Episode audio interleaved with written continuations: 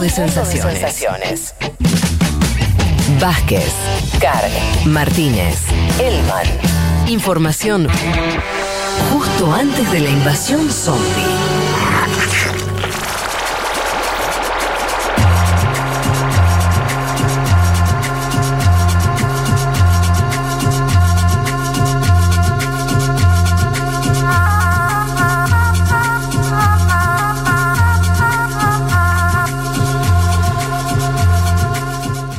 Vamos a meternos, vamos a viajar a España ahora. Eh, del otro lado está Juan Manuel Carr. ¿Estás ahí, querido?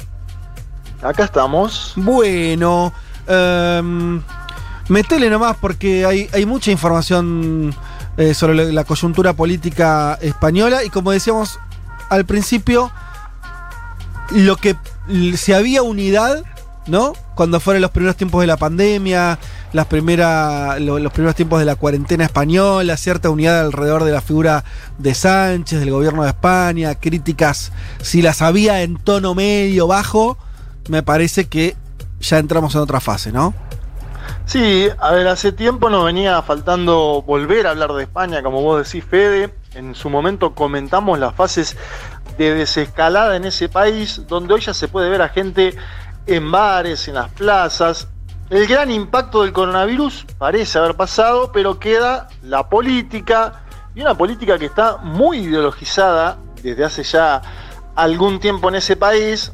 La conformación del gobierno de coalición entre el PSOE y Unidas Podemos, junto a un largo confinamiento, llevó a que la derecha se derechice aún más y en ese contexto, y como quien denuncia a una infectadura, Santiago Abascal convocó la semana pasada, el día sábado, a una movilización con autos y motos en el centro de Madrid pidiendo directamente la dimisión del gobierno de Pedro Sánchez. Escuchemos un poco lo que decía Santiago Abascal. Buenos días, España. Buenos días a todos los que nos escucháis desde las radios de vuestros vehículos y a los que no habéis podido venir y nos estáis escuchando desde vuestras casas. Os hablo desde un autobús, entre un mar de vehículos y de banderas españolas que han tomado Madrid y que han tomado también toda España, porque la pulsión de la libertad es imparable. Os confieso que os hablo emocionado, viendo las calles antes vacías y tristes y ahora repletas de alegre rebeldía, de una festiva insumisión, de un luto contenido.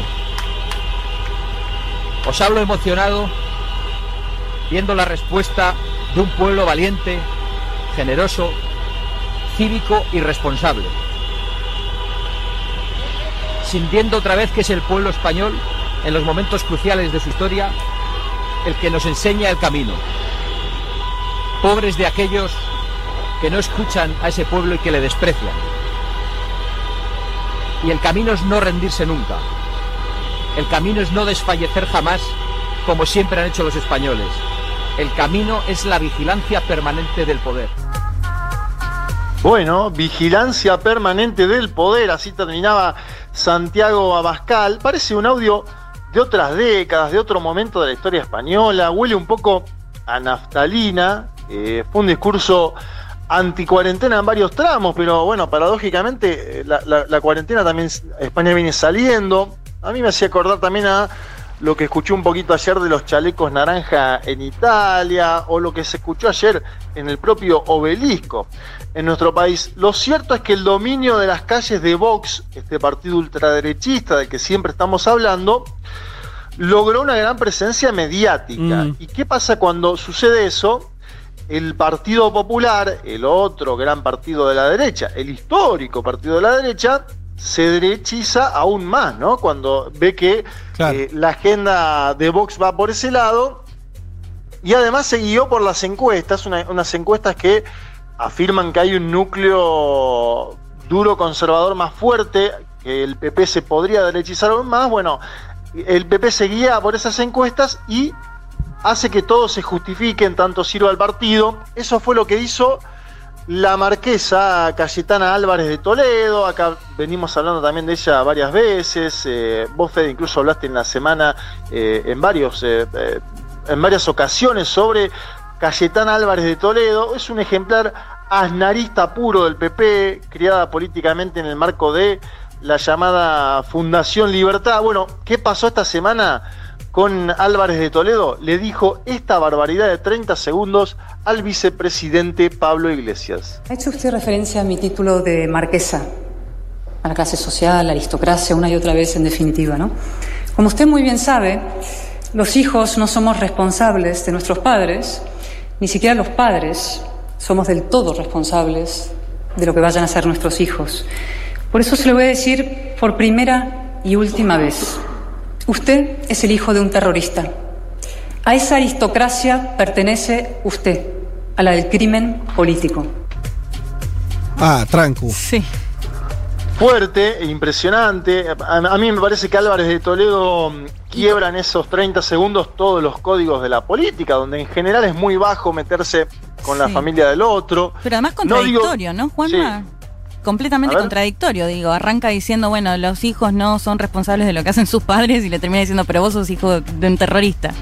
Sí, es como que se quiso atajar. Yo digo, no digo que no pase esto de meterse con la familia del otro, porque lastimosamente vimos que en América Latina en los últimos años pasó.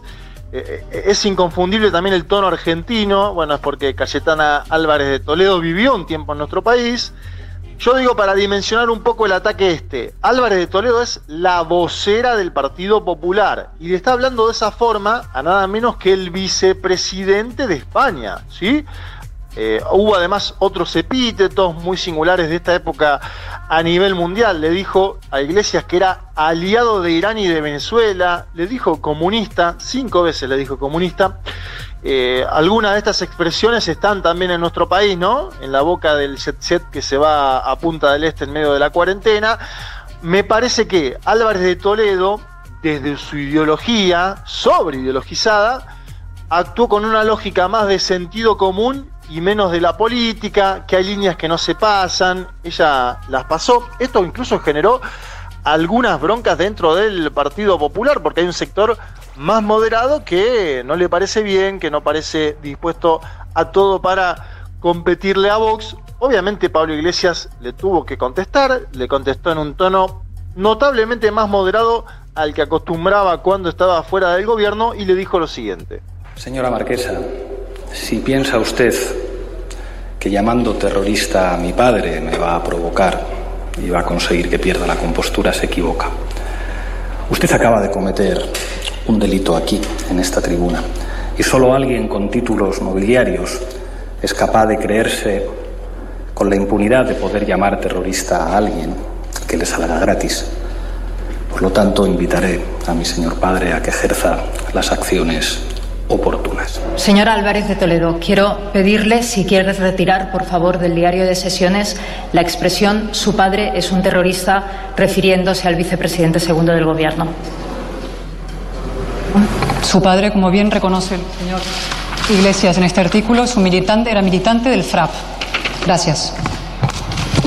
Lo retiraremos del diario de sesiones. Muchísimas gracias. Bueno, pero entonces lo, lo retiró, no lo retiró. Sí, sí, salió del diario de ah. sesiones. Eh, a ver, ella dijo, no quiero que salga, salió igual, lo sacaron, medio que ahí lo, pechearon, digamos, al Partido Popular y le dijeron, esto no puede ser, esto pasa todo límite. Incluso el día jueves, Iván Espinosa de los Monteros de Vox le dijo a Pablo Iglesias que era un marxista comunista en una de las sesiones del Parlamento. Yo digo, eh, me parece ya que, esto fue creciendo, que esto ya toca otras aristas, que hay algunos límites que se pasaron. Incluso Iglesias le contestó y le dijo al hombre de Vox, a Espinosa de los Monteros, a ustedes les gustaría dar un golpe de Estado, pero no se atreven. Ahí hay algo también ojo, atención a los dichos del propio gobierno. Yo creo que ahí es Pedro Sánchez que tiene afinado una estrategia de que sea Iglesias el que intercambie puños con la oposición, mientras él permanece fuera del cuadrilátero, ¿no? Es decir, Sánchez legitima que sea Iglesias el que se meta en el combate, mientras él muestra una imagen, si se quiere, más de institucionalidad. Eh, quiero que escuchemos un último audio como para ir eh, Dale, te quiero hacer una pregunta después, pero dale, vamos. No, no, quiero escuchar a Pablo Iglesias anunciando el ingreso mínimo vital, algo interesante, importante en una España que tiene que pensarse por fuera de la crisis económica en la que está sumergida hoy. Hoy es un día histórico para nuestra democracia y para mí es un honor, como vicepresidente de Derechos Sociales de este Gobierno, anunciar que hoy nace un nuevo derecho social en España. Un ingreso mínimo vital que creo que podemos calificar como el mayor avance en derechos sociales en España por lo menos desde la aprobación de la Ley de Dependencia del año 2006. Se podrá solicitar desde el 15 de junio y todas las solicitudes que se cursen desde ese momento hasta el 15 de septiembre se cobrarán con carácter retroactivo desde el 1 de junio. Los recursos que vamos a transferir a los hogares no van a acabar en un paraíso fiscal, van a ir directamente al consumo, permitiendo a las empresas y a los autónomos seguir facturando algo que es condición de posibilidad de la recuperación económica. Bueno, básicamente anunciaba ahí Iglesias guita en el bolsillo de las y los españoles. Creo que es una buena novedad para un gobierno que está enfrascado en un complejo ajedrez en simultáneo. Hoy hay una nota muy interesante en el diario de España que se titula Tener el gobierno pero no el poder. Atención a eso. ¿De qué va la nota? De las complejidades que toca gobernar con las cúpulas de las fuerzas de seguridad, con un sector importante del Poder Judicial y con los directivos de algunas de las principales empresas de España en contra, yo creo que esto no es un fenómeno solo de España, sino que tiene que afrontar en general los gobiernos progresistas en el mundo, ¿no? Es decir, gobernar con una parte del poder fáctico en contra de tu propio gobierno, pero en una crisis como lo que afronta España no me parece un dato menor. Decime, Fede, lo, que me vas a decir. No, bueno, ahora eh, terminaste con, con lo del anuncio de, de, esta, de este ingreso mínimo que, que anunciaré más. Pero lo que me preguntaba, no sé si hay una respuesta, pero me lo preguntaba, después de escuchar a Bascal, el líder de Vox, después de escuchar eh, lo que le dijo Cayetana Álvarez de Toledo a, a Pablo Iglesias, o sea, todo una especie de hojarasca discursiva muy fuerte, muy, muy extrema. Si eso estaba sentado en algún tipo de conflicto más real, o no, porque del otro lado no tenemos un gobierno, para decirlo rápido, muy de izquierda. ¿Qué sé? España tuvo el gobierno de Zapatero, que también fue una socialdemocracia como con cierto tono también, este, más progresista. Quiere decir, no es, tan, no es que en España por primera vez hay un gobierno de izquierda. Algunos sí señalan que la primera vez que hay una alianza donde está el PSOE y algo que está más a la izquierda del PSOE.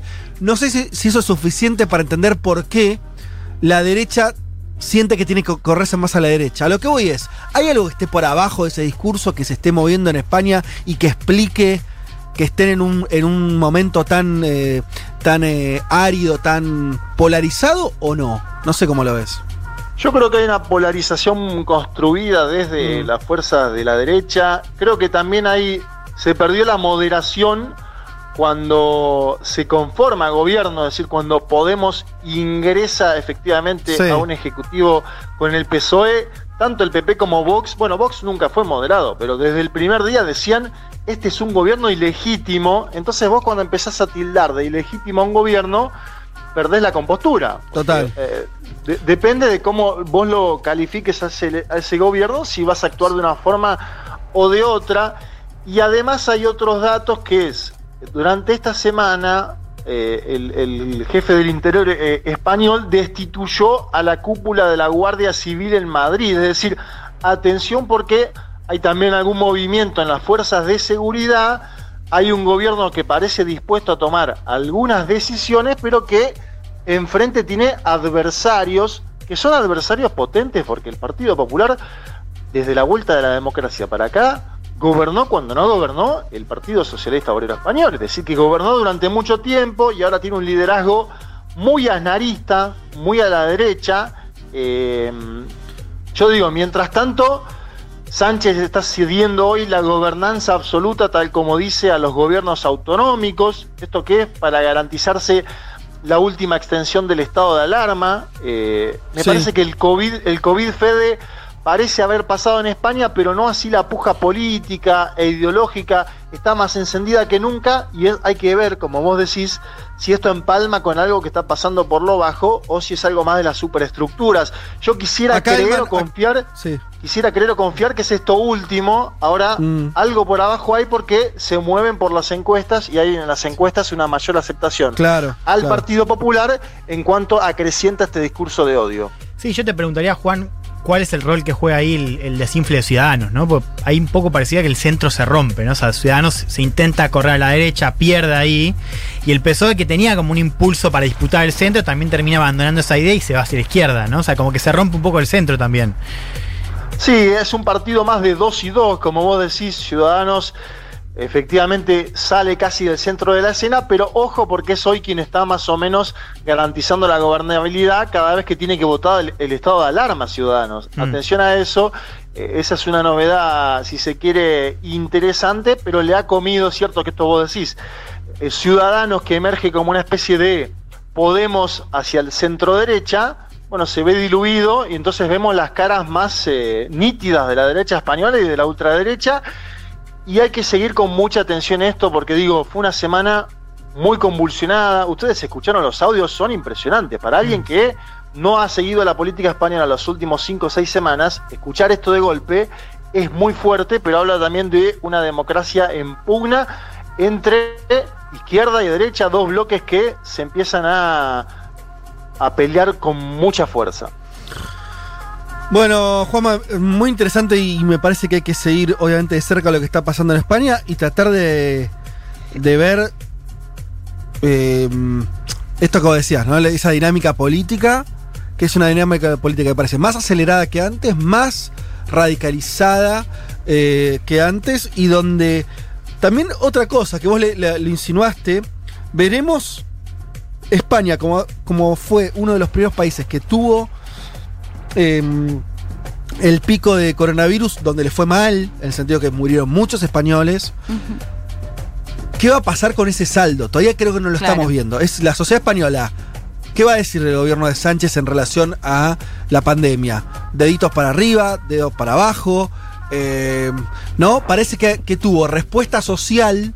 Esto que decíamos de Pablo Iglesias como la cara de, este ingreso y también muchas, muchas em, muchas medidas que tomó durante la pandemia en términos sociales, pero también que lo sorprendió, que tuvo un manejo de la crisis al principio muy malo. Entonces, no eh, queda la pregunta, por ahí también estoy pensando en voz alta, pero por ahí Abascal y la derecha española está intentando ver si de ahí puede ¿no? hacerse un activo, es decir, cobrarle para decirlo muy a lo bestia, cobrarle a Sánchez los muertos. Sí, de hecho, agrego algo más en relación a lo que planteaba Juanma de estas disputas de estos últimos días. Hace dos semanas escuchamos también la pelea que se dio entre Vox, que acusaba básicamente al gobierno de utilizar de excusa los femicidios para destinar plata a programas destinados a, mujeres. Y recuerdan ese discurso que dio Irene Montero, ministra de Igualdad y además compañera de Pablo Iglesias, en el que les decía, si ustedes creen que que las mujeres cobren menos, que las mujeres sean asesinadas, es por obra divina.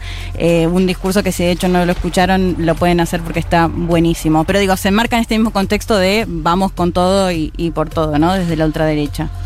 Bueno, y después lo último, no, lo, último como para, para marcar algo de, de por qué se legitima el discurso de Cayetán Álvarez de Toledo en España se avanzó muy poco eh, en términos de memoria, verdad y justicia. La exhumación de Franco fue el año pasado, es una herida que permanece abierta, hubo una transición donde eh, no, se, no, se castigó como se debía a los autores de los crímenes de lesa humanidad que hubo en ese país, entonces hay todavía un discurso neofranquista, de derecha muy explícito que permanece en el ambiente político y esto es muy peligroso. Bueno, muy bien, Juanma, interesante como siempre. Un mundo de sensaciones. Federico Vázquez, Juan Manuel Carg, Leticia Martínez y Juan Elman. Un programa sobre política internacional que no cree en teorías conspirativas. Bueno, casi.